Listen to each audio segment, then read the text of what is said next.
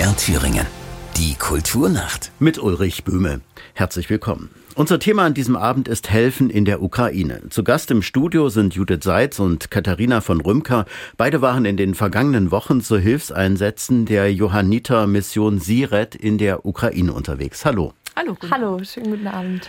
Ja, als Hörerinnen und Hörer kennen Sie Judith als Moderatorin des Fazits vom Tag hier im Radio und sie verantwortet bei MDR Thüringen die Fernsehsendung Fakt ist.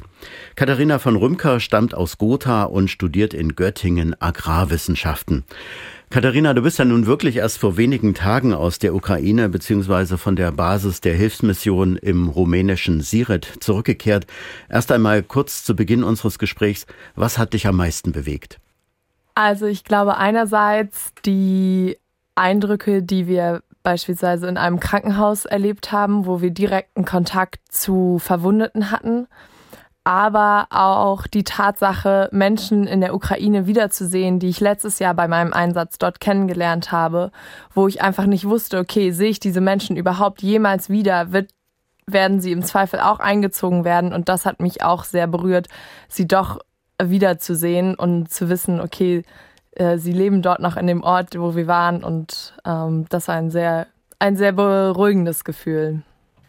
Judith, dein Einsatz liegt auch nur wenige Wochen zurück. Was war dir das Wichtigste? Ich war beeindruckt von der Tapferkeit der Menschen in der Region. Ich war natürlich noch nie zuvor in einem Land äh, im Kriegszustand und konnte mir vorher überhaupt so kein Bild machen von dem, was mich erwarten wird. Ich habe absolute Armut erlebt äh, dort äh, in der Region Tschernowitz, wo wir unterwegs waren. Aber ich habe Menschen gesehen, die einen großen Stolz in sich tragen, die ähm, totale Zuversicht haben und die anpacken und die so das Gefühl vermitteln, wir lassen uns hier nicht kleinkriegen.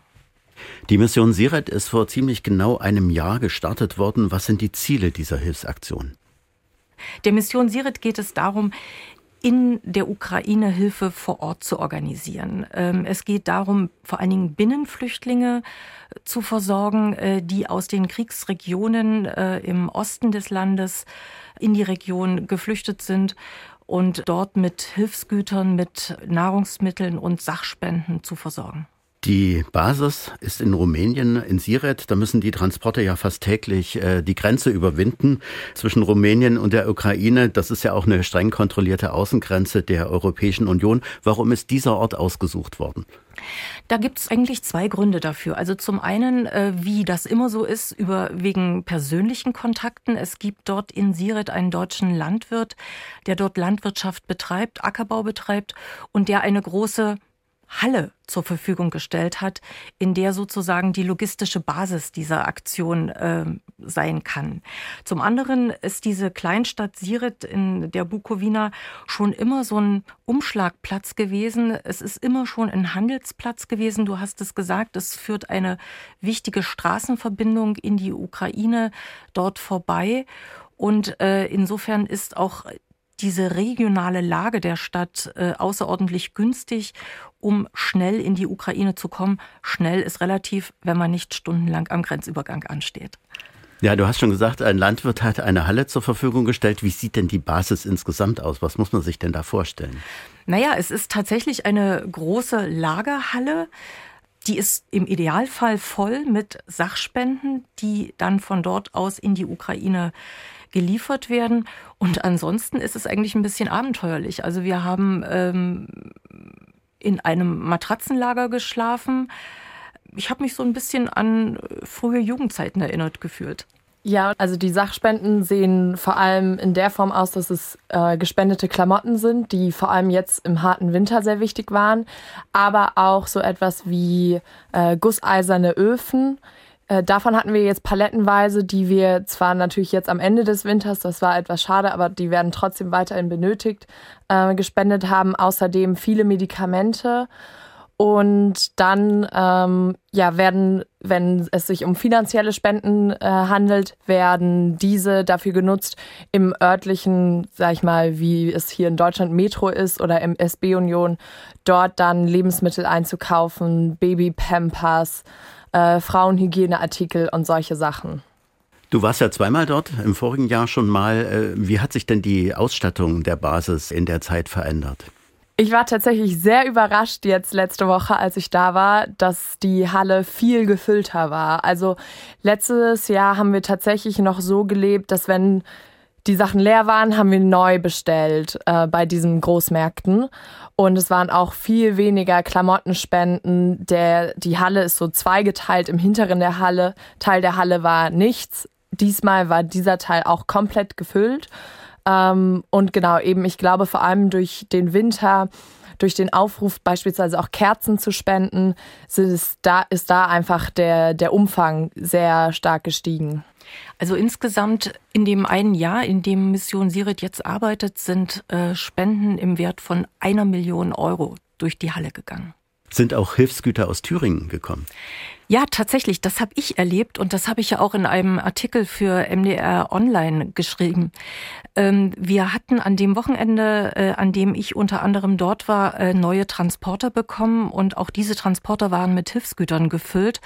Und äh, da war auch so eine Kindergartenausrüstung dabei. Also kleine Tischchen, kleine äh, Stühlchen, Schlafliegen, etwas Spielzeug. Und ich habe das erstmal mit aus den Transportern geräumt und in der Halle in einer Ecke deponiert.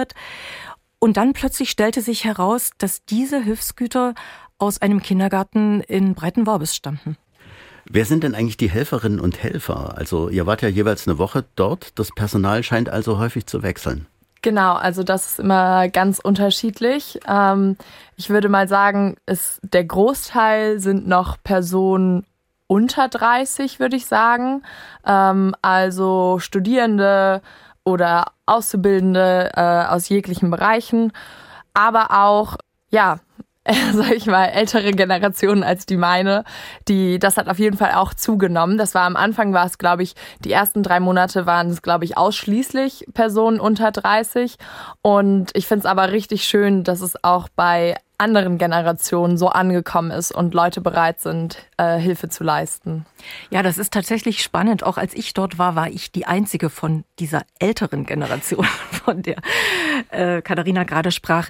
Äh, die meisten, die mit mir dort zusammengearbeitet haben, die waren so zwischen 18 und 25 und ich fand das total spannend, diese jungen Leute dort zu erleben, wie sie dort Verantwortung übernommen haben, wie sie dort wirklich auch äh, gearbeitet haben von früh bis acht bis Abend um zehn und wie es in dem Team überhaupt keine Rolle spielte, wer ist wie alt, sondern wir hatten da diese gemeinsame Aufgabe übernommen und haben an dieser gemeinsamen Aufgabe gearbeitet. In dem Team gibt es immer einen sogenannten Teamleader, also denjenigen, äh, der die Verantwortung dann äh, dort vor Ort trägt. Und das war für mich auch ganz spannend. Das war in meinem Fall eine 18-jährige junge Frau, die hatte gerade Abitur gemacht, hatte bei den Johannitern eine Ausbildung zur Rettungssanitäterin gemacht und war dann dort zuständig für alles, was vor Ort geregelt werden muss. Also die war zuständig für die Finanzen, die war zuständig, dass die Autos in einem sicheren und sauberen Zustand sind. Äh, die war zuständig für die Organisation der Arbeit in der Halle und letztendlich auch dafür, dass es uns allen gut geht. Also mit 18 so eine Verantwortung zu übernehmen, das kann ich nur bewundern. Und die Teamleiterin war dann auch länger dort als eine Woche? Genau, die war für vier Wochen dort. Und wie viele Leute sind da mal gleichzeitig beschäftigt? Also das hängt ganz davon ab natürlich, wie die Verfügbarkeit ist. Man hat letztes Jahr sehr gemerkt, dass es beispielsweise auch von den Klausurenphasen an, an den Hochschulen äh, abhängig war, sodass in den Phasen ähm, weniger Freiwillige kamen und dann tatsächlich eine Zeit lang auch nur zwei Personen da waren. Aber es wird äh, sonst, würde ich sagen, liegt der Durchschnitt bei sechs bis zehn Personen. Das ist auch sehr gut, weil einfach viel gepackt werden muss. Plus, dass darauf geachtet wird, dass jeder Transporter mit zwei Personen äh, besetzt ist. Und am Anfang war es auch tatsächlich noch so, dass wirklich darauf geachtet wurde, dass kein Mädchen alleine äh, mit einem anderen Mädchen in einem Transporter sitzt, aufgrund der Stellung der Frau in der Ukraine. Träger der Hilfsaktion sind die Johanniter, ist ja jetzt schon ein paar Mal erwähnt worden. Man kennt die so vom Krankenwagen, das Logo. Aber wer sind denn diese Johanniter überhaupt? Naja, die Johanniter sind eine evangelische Ordensgemeinschaft. Äh, die Geschichte reicht 900 Jahre zurück und so im jetzigen, äh, die jüngere Geschichte so ungefähr 500 Jahre. Die äh, Johanniter, die gehören zur evangelischen Kirche. Und äh, die Mitglieder, die treten für den christlichen Glauben ein und für den Dienst an Kranken, Schwachen und Hilfsbedürftigen. Die Ordensmitglieder sind alles Laien, das heißt, sie haben alle bürgerliche Berufe und äh, wirken also in der Welt, wie das so schön heißt. Es gibt ungefähr 4000 Mitglieder weltweit, die sich in sogenannten äh, Genossenschaften organisieren. Hier in äh, Thüringen und Sachsen-Anhalt ist das die provinzialsächsische Genossenschaft. Diese Bezeichnung geht so auf alte kirchenrechtliche Grenzen zurück.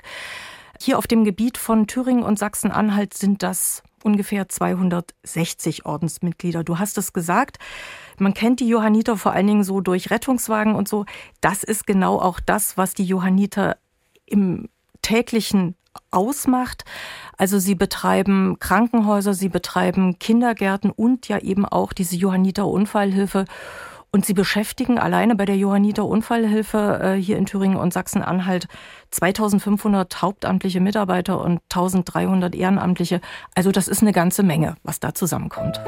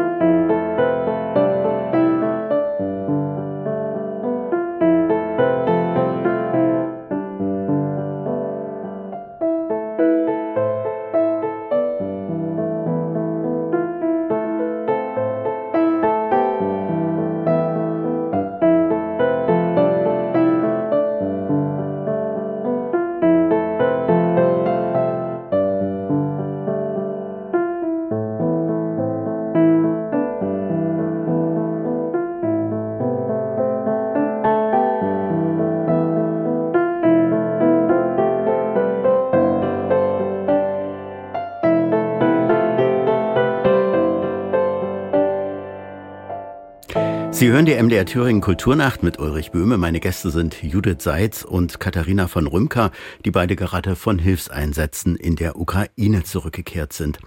Ihr hattet es schon gesagt, ihr seid während eures Einsatzes fast täglich in die Ukraine gefahren. Wie lief das ab? Was waren das denn überhaupt für Autos? Transporter sagt ihr immer. Genau, also äh, letztes Jahr am Anfang waren das noch drei gemietete Mercedes Sprinter wo ungefähr fünf Paletten reinpassen. Jetzt äh, ist tatsächlich vor zwei Wochen ähm, sind vier äh, gespendete VW Crafter angekommen, die jetzt sozusagen direkt dann auch in den Gebrauch genommen wurden und äh, wir deshalb vier Wagen stetig zur Verfügung haben, mit denen wir in die Ukraine fahren können. Und die sind also täglich mit Hilfsgütern beladen worden, die sozusagen in der Halle bereitstanden. Gab es da ein System? Wurde an dem einen Tag nur das ausgeliefert und an dem anderen Tag das? Wie war das genau? Also die Mission Siret hat eine Ortskraft äh, vor Ort. Das ist eine Rumänin, die auch äh, fließend Ukrainisch spricht und die Kontakt zu Einrichtungen hält, die in der Ukraine auf diese Hilfsgüter angewiesen sind.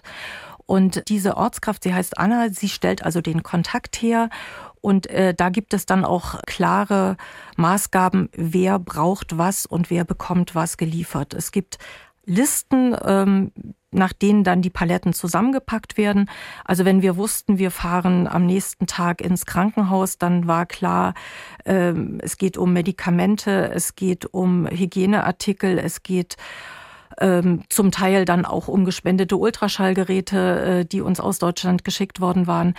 Wenn es klar war, es geht in ein Kinderheim, äh, dann ging es vor allen Dingen um Nahrungsmittel. Also da gibt's äh, Listen, nach denen dann die Paletten gepackt werden und äh, dann entsprechend ausgeliefert werden. Und wann ging es dann immer morgens los?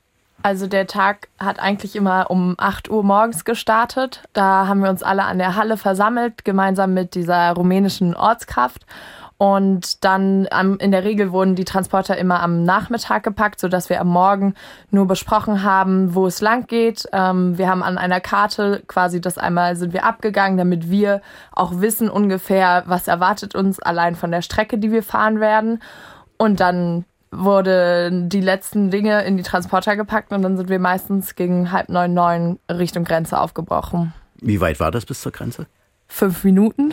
Also, ähm, oder lass es zehn Minuten sein, aber also Siret liegt wirklich direkt an der Grenze. Und bei der Einreise gab es da irgendwelche Kontrollen oder konntet ihr da fröhlich durchfahren? Nee, das war tatsächlich äh, ein Erlebnis für sich jedes Mal. Wir hatten wirklich teilweise Tage, wo wir pro Weg anderthalb Stunden an den Grenzen standen, weil die, äh, ja, die Grenzbeamten gerade, weil es eben äh, EU-Außengrenze ist, sehr, sehr strikt sind. Sie werden von äh, Frontex unterstützt. Äh, wir haben dort auch Polizisten von und Polizistinnen von Frontex kennengelernt. Und dann wartet man dort. Es gibt dann immer eine sogenannte Customs Control, wo als erstes unsere Transporter kontrolliert werden und dann ein, die Passportkontrolle und dann kommt man quasi, wenn man das geschafft hat, kommt man dann an die ukrainische Grenze. Dort ist das Ganze passiert dann nochmal, sodass das alles Zeit in Anspruch nimmt ähm, und ja, immer also zwei bis drei Stunden allein an einem Tag an Zeit kostet. Und ist das auch mal vorgekommen, dass der Zoll verlangt hat, so jetzt packt ihr mal schön den Transporter aus, damit wir sehen, was wirklich drin ist? Also ich habe das nicht erlebt, aber wir haben tatsächlich öffnen müssen und sie haben auch sehr kritisch äh, geschaut, was wir da so dabei haben. Und das, obwohl wir ja eigentlich jeden Tag rüberfahren. Das heißt, die kennen die Autos, die kennen inzwischen auch die Mission Siret und trotzdem wird immer wieder ganz akribisch kontrolliert. So, dann seid ihr also in der Ukraine angekommen und äh, ja, wie orientiert man sich da? Ähm, hat man da ein ganz normales Navi? Nimmt man das Handy oder hat man eine Papierkarte auf dem Lenkrad liegen?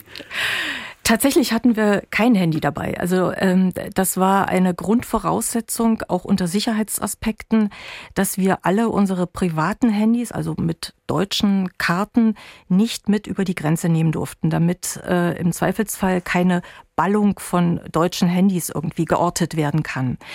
Das heißt, äh, unsere privaten Handys sind alle in Rumänien geblieben und wir hatten dann aber ein Handy mit ukrainischer Karte, das wir dann auch genutzt haben für die Navigation. Und untereinander haben wir uns in den Transportern dann mit Walkie-Talkies verständigt. Welche Sicherheitsvorkehrungen wurden denn sonst noch getroffen? Seit neuestem gibt es quasi noch eine weitere Sicherheitsstufe. Es besteht ein ähm, indirekter Kontakt quasi, quasi zur NATO, von denen wir überhaupt erst morgens das Go bekommen, dass wir überhaupt fahren dürfen. Und seit einigen Wochen wird jetzt auch eine quasi eine App genutzt, die unsere Navigatorin und Ortskraft eben äh, auf ihrem Handy hat, wo man den Luftraum äh, überblicken kann. Und ja, also bei mir ist es tatsächlich vorgekommen, sobald wir über die ukrainische Grenze war, dass ein Alarm auf der App kam, dass der Luftraum nicht gesichert ist und sogenannte Air Raids, also äh, ja, Raketen, äh, sich in dem Luftraum befinden. Und dann wurde aber ganz klar auch gefragt, okay, fühlt sich jeder trotzdem weiterhin, ja, was heißt sicher, aber in der Lage dazu, diese Reise weiter fortzuführen? Oder sollen wir umdrehen? Ähm, und ich kann gar nicht beschreiben, warum, auch wenn man irgendwie diese Situation zu wissen, okay, in dem Luftraum befinden sich jetzt ähm, Gefahren, haben trotzdem alle gesagt, okay, wir brechen nicht ab und fahren weiter. Dazu kam, dass wir uns auch beim Auswärtigen Amt auf so einer Katastrophenseite ähm, registriert haben, äh, sodass auch da Kenntnis war, dass wir dort unterwegs sind. Wie nah ist das überhaupt am Kriegsgebiet? Also das naheste, das ist circa 480 Kilometer von Odessa entfernt. Hat jemand einen richtigen Luftalarm erlebt, dann, wenn ihr dann vor Ort wart? Ja, also ich hatte tatsächlich letztes Jahr schon einen erlebt. Ähm, das war erstmal ganz merkwürdig und da haben wir tatsächlich dann auch unseren, unsere quasi unsere Reise abgebrochen und sind an dem Tag direkt wieder zurückgefahren. Aber dieses Mal war es tatsächlich jetzt so, dass die Leute vor Ort, also die Einheimischen, nicht einmal mehr mit der Wimper gezuckt haben.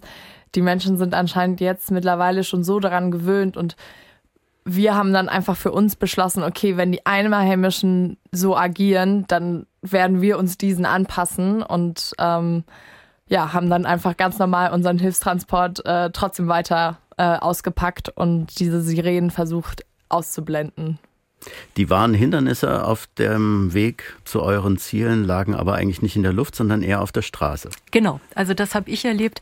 Zum einen war es für mich total spannend, mit so einem großen und extrem vollgepackten Auto zu fahren. Aber so richtig spannend waren tatsächlich die Straßenzustände. Also wenn hier in Thüringen mal jemand über Schlaglöcher klagt, dann rate ich ihm mal eine Reise in die Ukraine. Äh, ich habe es in meinem Online-Artikel auch als quasi Rallye äh, beschrieben. Ich habe noch nie auf einer Strecke so vielen Schlaglöchern ausweichen müssen wie dort.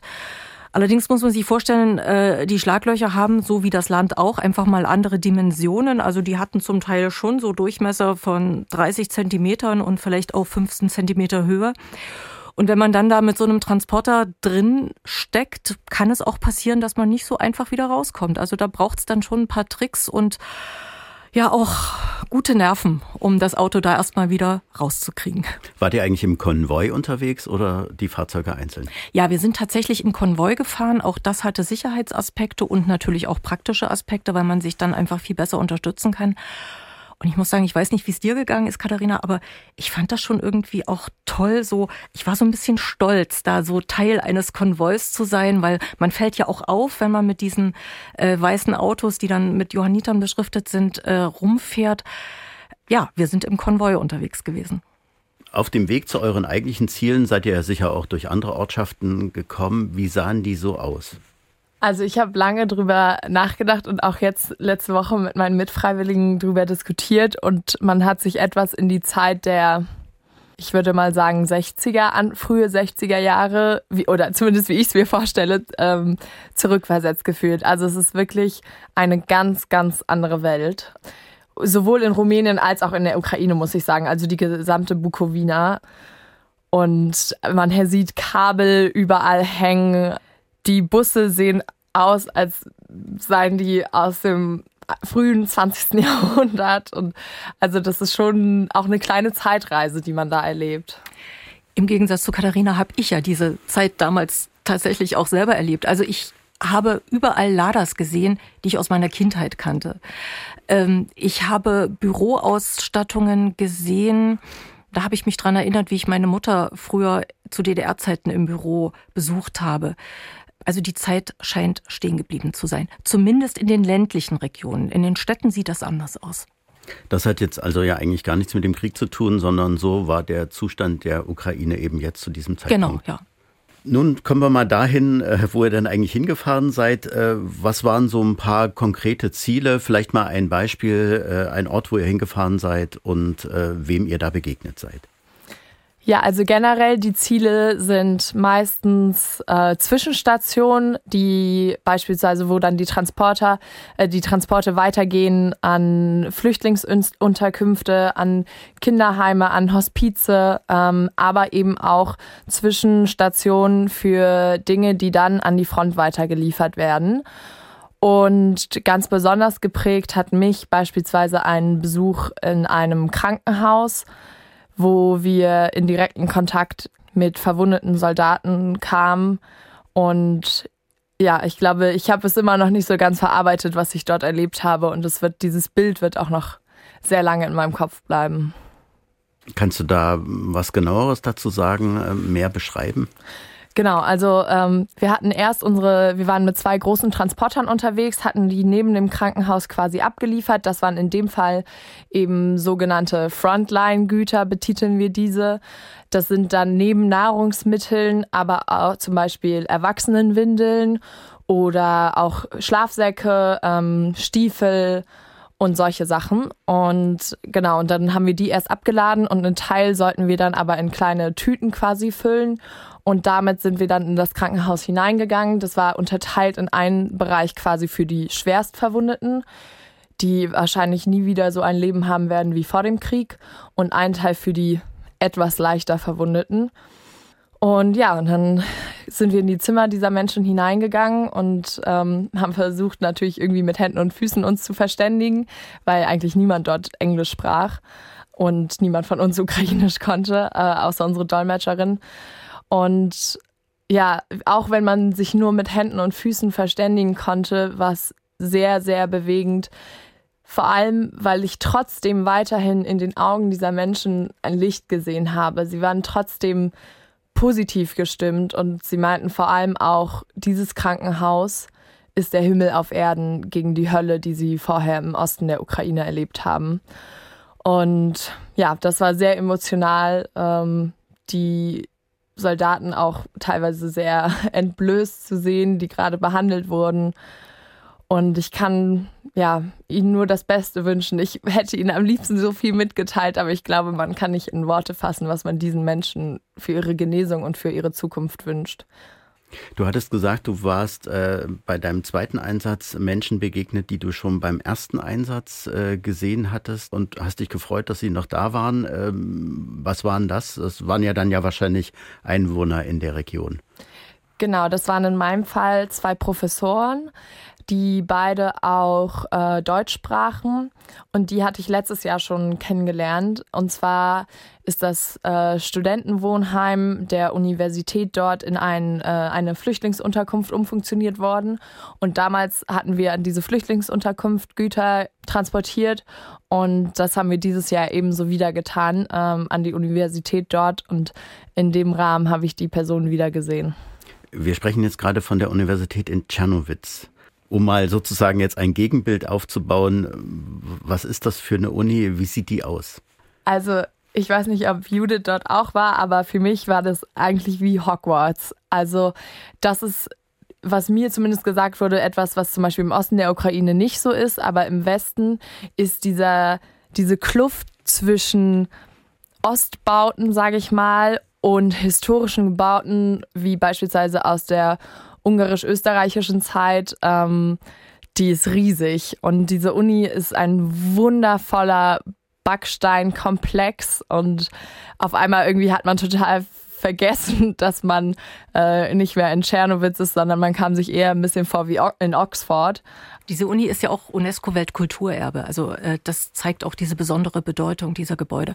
Was mich äh, beeindruckt hat, als wir da durch Tschernowitz sind und auch in diesem Univiertel waren, auch dort schien das Leben so ganz normal zu sein. Also es waren äh, Studierende unterwegs, sie haben, es kam dann so die erste Frühlingssonne durch, die haben dort in den Cafés gesessen, äh, sind dort von Lehrgebäude zu Lehrgebäude gegangen. Und dann ist man dort, weil man diesem vom Krieg gebeutelten Land helfen will und sieht da die jungen Männer, die scheinbar sorglos da ihrem Studium nachgehen und dann denkt man sich, mein Gott, wie lange werdet ihr hier eigentlich noch studieren können, bevor für euch der Einberufungsbefehl kommt? Also diese Gegensätze, die schwingen eigentlich so die ganze Zeit mit, wenn man dort unterwegs ist. Wobei ich tatsächlich auch dazu sagen muss, zumindest an den Orten, die ich war, hat man kaum junge Männer gesehen. Und das ist schon aufgefallen, dass wenn man Personen gesehen hat, dass vor allem Frauen waren oder Jungs unter 15, würde ich mal sagen, oder über 60. Also das war mir sowohl in den ländlichen Regionen als auch an anderen Orten außerhalb der Uni äh, stark aufgefallen. Habt ihr möglicherweise auch mit äh, Leuten so auf der Straße geredet? Seid ihr mal angesprochen worden, wenn ihr gerade mit so einem Transporter angekommen seid? Naja, wir sind ja immer mit diesen orangefarbenen Johanniterjacken unterwegs gewesen und sind dadurch schon aufgefallen äh, im Stadtbild oder auch wenn wir so in ländlichen Bereichen unterwegs gewesen sind. Und äh, da ist uns immer mit großer Freude und Dankbarkeit begegnet worden. Vieles ist nonverbal abgelaufen. Äh, wir sind zum Teil umarmt worden, gedrückt worden mit Tränen in den Augen, weil die Leute einfach wirklich so froh waren, dass es Organisationen gibt, die immer noch so einen langen Atem haben und immer noch auch ihre Hilfslieferungen dort äh, hinschicken können. Ich selber, wir hatten kaum Kontakt zu Einheimischen, weil da einfach die Sprachbarriere war, die Katharina auch schon beschrieben hat. Ist euch mal irgendwie äh, jemand begegnet, der vielleicht ein bisschen reserviert war oder gesagt hat, nee, wollen wir jetzt hier eigentlich nicht haben, ist unser Problem? Nein, tatsächlich gar nicht. Also ich war auch sehr, sehr positiv überrascht über die Offenheit und Herzlichkeit und einfach diese Dankbarkeit der Menschen. Ihr habt ja schon gesagt, äh, ihr habt halt sehr Emotionales erlebt äh, auf den Fahrten in die Ukraine oder e-, eben auch allgemeine Sachen, über die man abends mal reden muss. Äh, Gab es da abends so eine Art Supervision oder habt ihr euch zusammengesetzt, womöglich auch bei einer Flasche Wein?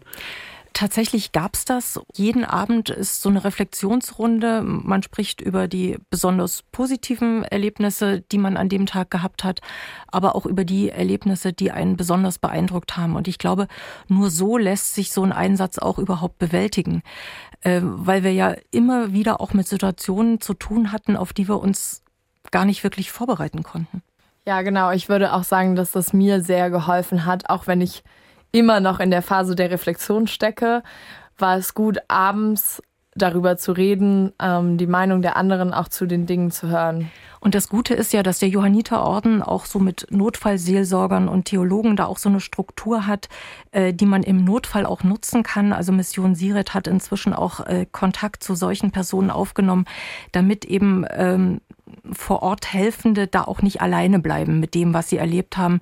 Wenn sie Gesprächsbedarf haben, wenn sie äh, Hilfsbedarf haben, dann gibt es auch innerhalb der Johanniter da inzwischen Strukturen, das dann zu bearbeiten. Ist es vorgekommen, dass mal einer gesagt hat, nee, heute kann ich da nicht hinfahren?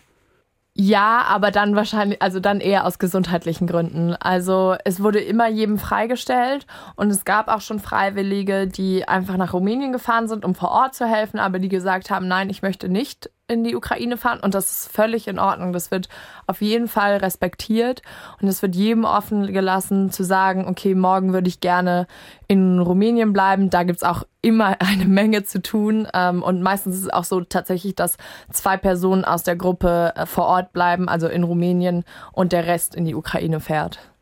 Bei den Rückfahrten aus der Ukraine, ich nehme an, da war die Schlange an der Grenze etwas länger. Gab es da äh, möglicherweise Situationen, wo ihr gedacht habt, oh, jetzt wird es aber sehr kritisch? Tatsächlich. Also das hat mich total beeindruckt, vor allen Dingen, als ich das das erste Mal erlebt habe. Äh, man muss sich vorstellen, ähm, die gesamten Handelswege der Ukraine haben sich ja durch den äh, Krieg total verändert. All das, was früher über die Schwarzmeerhäfen äh, gehandelt werden konnte, das geht nicht mehr, weil äh, Odessa ja äh, der Hafen zu ist und weil durch die russische Annexion da auch äh, ganz viele Möglichkeiten genommen sind. Das heißt, es muss extrem viel an Waren jetzt über die Straßen gehen. Und gerade diese Straße zwischen äh, Tschernowitz und Siret ist eine dieser Verkehrsadern, die aber gar nicht dafür ausgelegt ist, dass so viel Transport dort über die Straße rollt. Das ist eine zweispurige Straße, erstmal nichts Besonderes. Aber wenn man sich vorstellt, dass äh, von Tschernowitz bis zur Grenze, das sind so ungefähr 40 Kilometer, ein LKW nach dem anderen dort am Straßenrand steht und darauf wartet, äh, vom Zoll abgefertigt zu werden, dann kann man sich denken, was das dort für eine Situation ist. Also die Lkw-Fahrer, die stehen dort bis zu 14 Tagen in dieser Schlange und warten darauf, dass sie die Grenze passieren können. Das ist natürlich für diese Lkw-Fahrer eine Ausnahmesituation, aber das ist auch für uns als Autofahrerinnen was Besonderes gewesen. Also man muss sich dann erst mal trauen, auch auf der Gegenfahrbahn zu fahren, weil man kann sich ja nicht an dieser 40 Kilometer langen Schlange anstellen. Aber irgendwie, und das hat mich auch gewundert, das hat sich alles geregelt. Ja, man, man ist an dieser langen Lkw-Schlange vorbeigefahren. Der Gegenverkehr ist so ein bisschen auf der Wiese gefahren. Irgendwie hat es funktioniert. Ganz erstaunlich. Du warst ja zweimal dort. Man hat sich jetzt vielleicht auch ein bisschen dran gewöhnt an die Situation, obwohl das eine Situation ist, an die man sich ungern gewöhnt. Hat sich da logistisch ein bisschen was verändert? Ist die Infrastruktur weiterentwickelt worden? Also was da vor allem aufgefallen ist, letztes Jahr, als ich vor Ort war, gab es keine Tankstelle in der gesamten Region, in der wir unterwegs waren, die Benzin, Diesel, Gas, sonstiges hatte. Alle Tankstellen waren geschlossen. Und das hat mich jetzt sehr, sag ich mal, gefreut, dass jetzt die Tankstellen alle wieder ähm, ja, befüllt sind und ähm, man dort auch wieder halten kann. Das war ein sehr positives Zeichen für mich.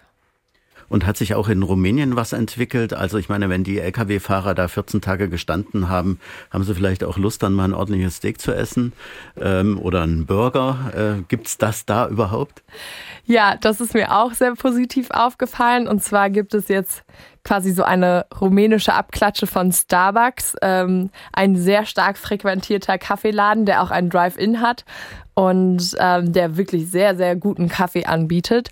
Plus es gibt jetzt auch überall eigentlich auf der Strecke zwischen Suceava, also dem nächstgrößeren Ort, wo auch der Flughafen ist, und dem der Grenze fallen einem immer wieder die sogenannten Prime Burger Restaurants auf an der Straße, die sehr hochwertige Burger liefern.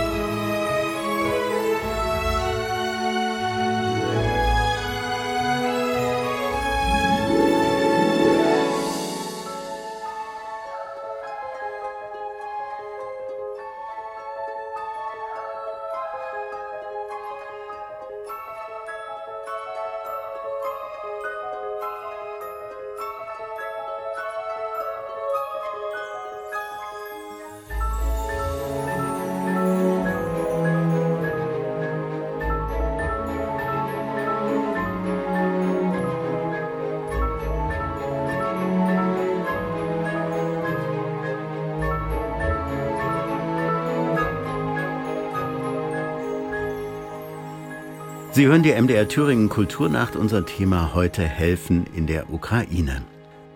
Es kann ja sein, dass jetzt jemand, der diese Sendung hört, auf die Idee kommt, ach, das würde ich auch gerne mal machen, das, das traue ich mir zu und ähm, ja, eigentlich möchte ich auch mal sehen, wie es da wirklich so ist. Wie läuft das ab, wenn man sich selbst als Helferin beteiligen möchte? Das ist total einfach. Also man muss sich ja vorstellen, diese Mission Siret des Johanniterordens wird komplett von Ehrenamtlichen getragen. Und trotzdem ist es eine hochprofessionell organisierte Hilfsaktion. Ähm, ich selbst habe ungefähr im September angefangen, diesem Instagram-Kanal zu folgen und habe mir dadurch über lange Zeit ein Bild gemacht von der Arbeit, die da vor Ort geleistet wird. Und als dann im Januar gepostet wurde, wir brauchen für Februar, März noch Freiwillige, dann habe ich gedacht, okay, jetzt ist das sozusagen dein Einsatz. Ich habe dann dorthin geschrieben und hatte innerhalb von wenigen Stunden eine Rückantwort, in der mir schon mal äh, sämtliche Bedingungen für meinen Einsatz mitgeteilt wurden, falls ich mich dafür entscheiden möchte. Das heißt, ich habe von Anfang an gewusst, worauf lasse ich mich ein, wenn ich mich für diesen Einsatz in Siret äh, entscheide. Ich äh, hatte von Anfang an das Gefühl, dass ich unheimlich gut informiert war und nicht in so ein, in so ein schwarzes Loch reise, sondern ja, ich, ich wusste, was auf mich zukommt. Bei mir war es tatsächlich so, dadurch, dass es in meinem, sage ich mal, Bekannten- oder Freundeskreis so die Runde gemacht hat, hat man sich auch sehr ausgetauscht, sodass ich vor meiner ersten Reise dahin schon viel wusste auch. Und genau, und dann ist es aber tatsächlich ganz simpel. Nach dieser ersten Mail heißt es dann ja, dann buchen Sie sich einen Flug. Man kann entweder von Dortmund oder von Memmingen direkt nach Suceava fliegen. Das ist so eine Stunde ungefähr von Siret entfernt. Und dann, ähm, ja, geht's los und die Reise beginnt. Wenn man sich vorstellt, die Mission Siret, die gibt's jetzt seit einem Jahr und seitdem sind ungefähr 230, 240 Freiwillige vor Ort gewesen. Also das belegt auch, mit welcher Professionalität diese ganze Aktion auch äh, organisiert wird. an dieser Stelle auch vielleicht dazu, dass diese 230 Freiwilligen haben alle bei einer einzigen Familie übernachtet. Äh, das ist die Familie von dem sogenannten Holy Daniel. Das ist ein orthodoxer Priester, der ähm, die komplette obere Etage seines Hauses uns zur Verfügung stellt, wo quasi ein Bettenlager ist mit zehn Betten ähm, und ansonsten gibt's auch Luftmatratzen. Und dann äh, gibt's so eine kleine, wir nennen es die Boma, ähm, wie eine Gartenhütte mit einem, einem Ofen, einem Grill. Und dort kochen wir dann und sitzen dort abends zusammen. Und das ist, hat mich auch sehr berührt. Jetzt, ich war zu dem Jubiläum tatsächlich vor Ort. Einfach dieser Gedanke, eine Familie hat in einem Jahr 240 Helfende aufgenommen. Also das ist nichts im Vergleich zu beispielsweise uns, die früher mal einen Austauschschüler hatten. Das ist einfach so unglaublich großzügig. Ich nehme an, man muss Urlaub nehmen, wenn man so einen Einsatz macht? Genau, die Studierenden, die haben natürlich ihre Semesterpause. Ich habe tatsächlich Urlaub genommen für die Zeit. Gibt es irgendwelche Grenzen? Wer, wer, kann das gar nicht machen? Also tatsächlich würde ich sagen, es gibt keine Grenzen. Äh, wenn man bereit ist, äh, im Matratzenlager, von dem Katharina jetzt sprach, äh, zu nächtigen, wenn man bereit ist, äh, sich dann mit äh, zehn Personen eine Dusche zu teilen, dann kann man da hinfahren. Es ist natürlich so, es ist auch körperlich schwere Arbeit. Äh, natürlich gibt es in dieser äh, Logistikhalle auch Hilfsmittel, also es gibt Pupkarren, es gibt Gabelstapler, aber trotzdem muss man viel tragen und ja, wir sind von acht bis zum Teil 22 Uhr im Einsatz gewesen, auch in der Halle.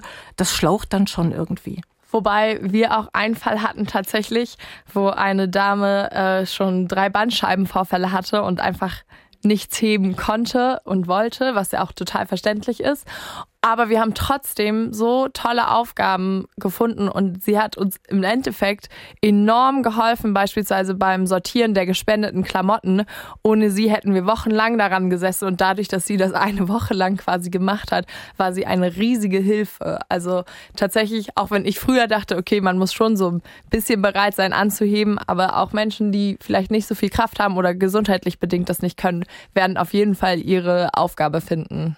Muss man selber was bezahlen für die Anreise? Nein, tatsächlich nicht. Beziehungsweise, also man, man zahlt den Flug am Anfang selbst oder auch wenn man das Auto tankt, aber am Ende bekommt man das zurückerstattet. Wird der Einsatz irgendwie bezahlt? Gibt es eine Aufwandsentschädigung? Nein, tatsächlich nicht. Also das ist äh, rein freiwillige und ehrenamtliche Arbeit. Und äh, jetzt die letzte Frage, äh, würdet ihr es nochmal machen? Ja, unbedingt. Ja, also ich habe tatsächlich auch gestern schon nach meinem nächsten Flug geschaut, Ende Mai. Also äh, ich kann es kaum erwarten, ähm, wieder dort mit anzupacken.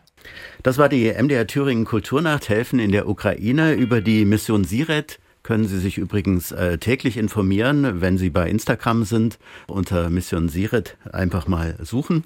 Ich danke Judith Seitz und Katharina von Römker für das Gespräch und wünsche allen noch einen schönen Abend. Tschüss, auf Wiedersehen.